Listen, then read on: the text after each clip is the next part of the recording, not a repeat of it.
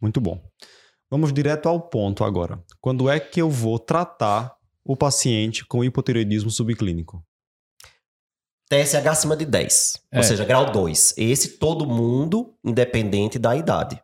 Né? Sempre trata, né? Isso. É, aí, assim, isso obviamente que já repetido e confirmado naquele, Isso. naquele intervalo gente, dos três meses. A gente já confirmou, viu, Você pessoal? já repetiu o exame, tá com TSH é, acima de 10 confirmado, sempre, ah, pelo menos de forma geral, sempre trata. Isso. Né? Independente da idade. Isso. Se tiver naquela faixa do grau 1 entre o limite superior à normalidade e 10, aí cabem as particularidades, né? É, se o paciente tiver risco cardiovascular aumentado, aí existe um estudo, inclusive é, Dr. Sgarbi, que é brasileiro, que conduziu isso, mostrando um aumento de risco cardiovascular quando o TSH está acima de 7. Então a diretriz brasileira contempla esse subgrupo. Abaixo de 65 anos, É, né? no, abaixo, lembra, o idoso só trata acima de Só. 10. Pronto. Então, a gente sempre trata acima de 10 e o idoso só trata acima de 10. Isso, Então, o acabou. 10, pronto. Isso aqui já resolve as duas regras, né? Aí o resto é as particularidades, que é esse acima de 7 no indivíduo com menos de 65 anos.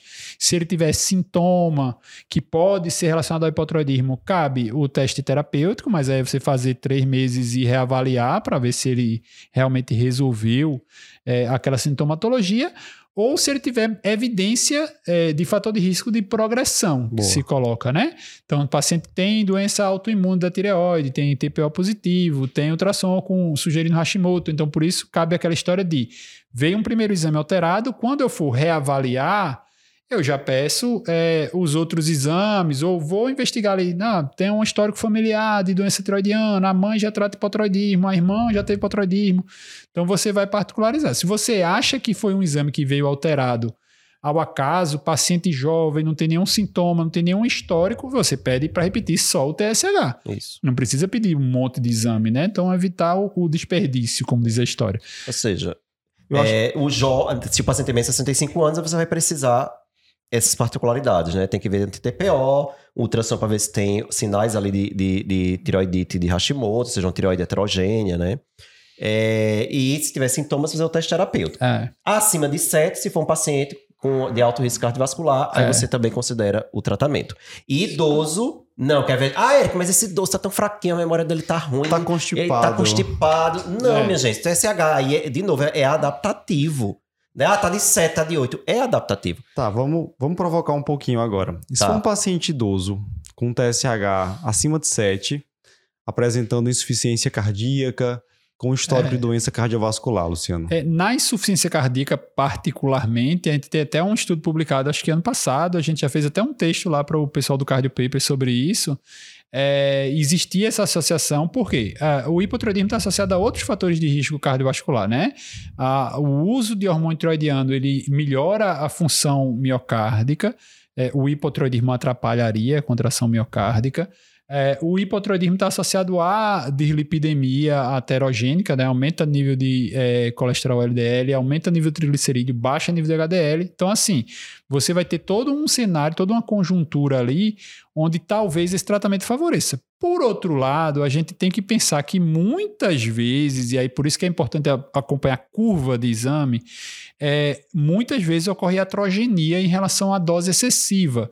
Então, se você tem um idoso com insuficiência cardíaca, se você precipitar uma- um hipertiroidismo iatrogênico nele e ele fizer uma fibrilação atrial, vai ser muito, Muito mais pior. deletério do que aquele mínimo de hormônio Uhum. tiroidiano que você vai dar para tratar ele. Então, aí cabe muito essa individualização, esse cuidado em relação a ver bem se realmente tem ali sinal de doença. Então, pegou o idoso, ah, dosei a primeira vez, deu 6.